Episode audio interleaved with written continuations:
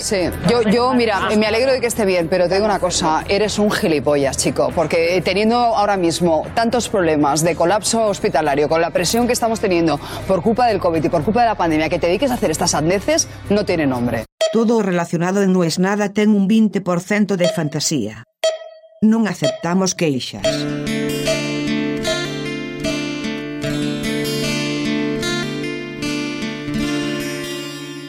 Yo no tengo problema que usen machetes, chuletas, dicen en España, siempre y cuando lo hagan bien. Yo abrí los ojos como el dos de oro. Dije, ¿cómo están diciendo esto? Toda la vida los estudiantes tienen una carrera del gato y el ratón con los profesores respecto de usar machetes. Es un papel donde anotás ciertas cosas que no te vas a acordar en la prueba y que de cierta manera u otra lo escondes para que no te lo vean. Era típico ponerlo adentro de la cartuchera, o estuche sería en España. También cuando tuvimos la calculadora científica, lo escondíamos ahí adentro. Uno que tenía una buena lo metía en texto, claro, no había celulares en esa época. Pero que un profesor te diga, me parece bien que usen machetes, a mí me impresionó. Por supuesto, era el mejor profesor que teníamos. Y nos estaba diciendo eso, pero cuando dijo, les voy a enseñar, ahí fue donde verdaderamente se nos cayó la mandíbula al piso. El tipo dijo, para hacer su buen machete, hay que empezar con media hoja de carpeta cortaba la hoja de carpeta a la mitad y empezaba a resumir el texto que quería y lo ponía ahí. Dice, no, pero eso es muy grande. Una vez que terminaste de hacer el machete en media hoja de carpeta, agarrás la otra mitad que no habías usado y la cortás al medio. Y tenés que hacer entrar todo en un cuarto de hoja de carpeta. ¿Se imaginan cómo sigue? Y efectivamente, un octavo, un dieciséisavo, y al final de todo te queda un papel del tamaño de un boleto de colectivo. Cuando llegamos ahí, porque tuvimos que hacer en clase, el profesor dijo, si pierden ese papel o lo tiran, ¿creen que habrá algo que no recuerden? Y por supuesto todos dijimos que no. Y así aprendimos que si vos pones tu inteligencia en hacer el machete perfecto, finalmente lo más probable es que te hayas aprendido la lección. En el mundo del Internet eso pasa mucho.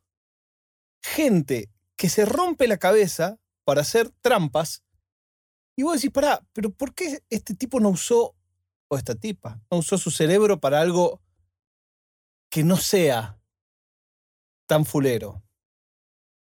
Le voy a dar un ejemplo que estoy siguiendo de cerca y que me vuelve loco. Que a alguien se le haya ocurrido eso, que alguien lo haya puesto en marcha y encima de todo que le dé resultado. Porque siempre que vos veas algo que parece una estafa, si se hace más de una vez es porque alguien cayó. Un bot es un programa. Básicamente viene de la idea de un robot y cuando hablamos de un bot es un programa que corre solo, que no hace falta que vos hagas nada. Vos le decís de entrada, vos tenés que hacer esto, esto y esto, cuando pase tal cosa, hace tal cosa, y si pasa tal otra, hace tal otra. Y por eso, a diferencia de otro software, un bot tiene ese nombre, porque es completamente autónomo una vez que está andando.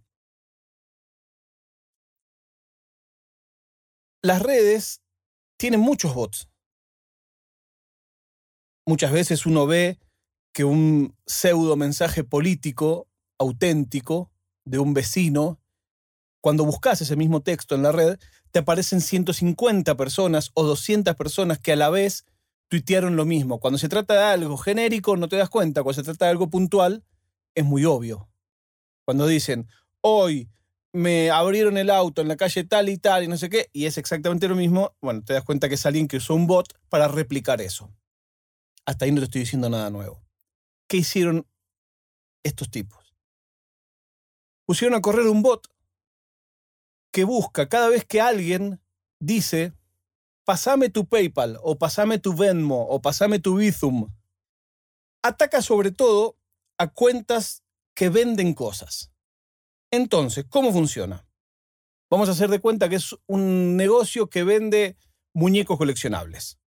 es usual que la gente que interactúa con esa cuenta en algún momento le pregunte, sobre todo en Estados Unidos, ¿cuál es tu PayPal? o cuál es tu Venmo, o cuál es tu Bizum, o cuál es tu Modo, o cuál es la aplicación de pasar guita que quieras.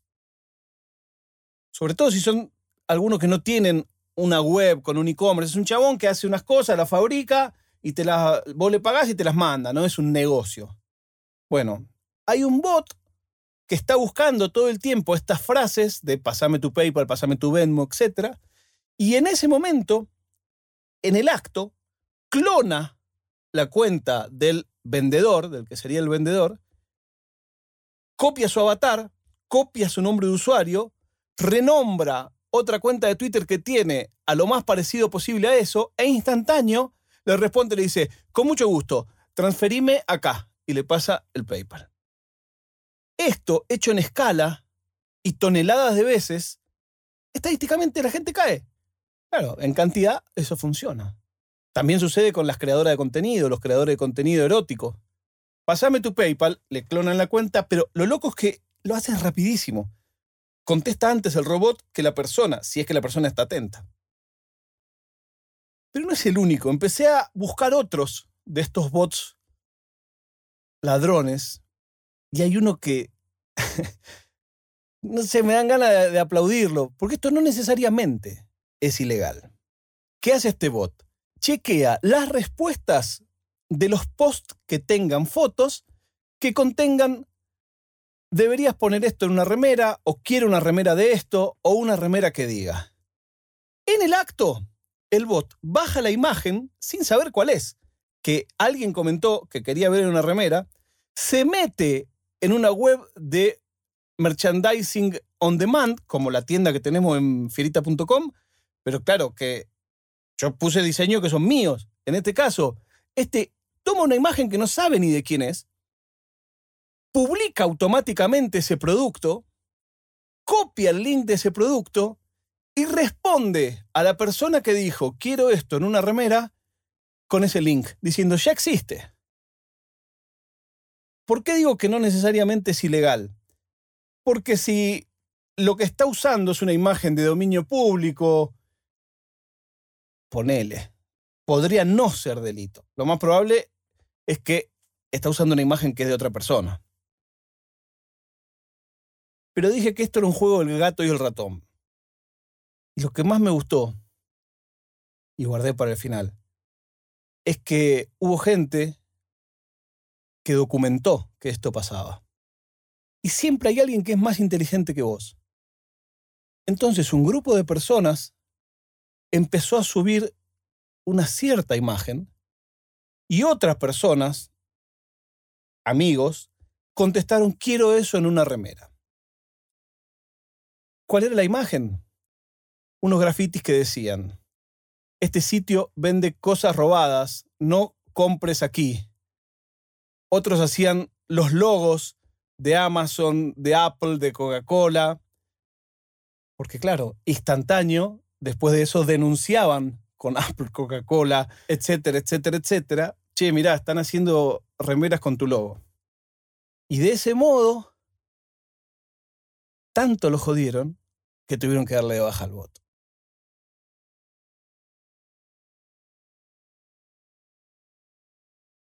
Me parece simpático. Ganarle al bot en el juego del bot me parece una cosa maravillosa.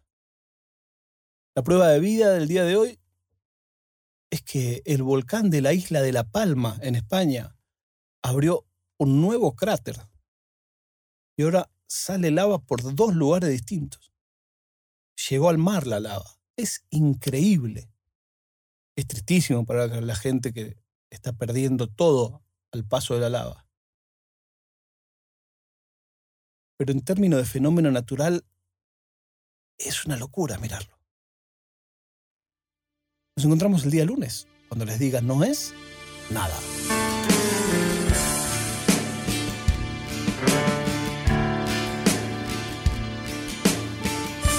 È una produzione di OfficinaNerd.com.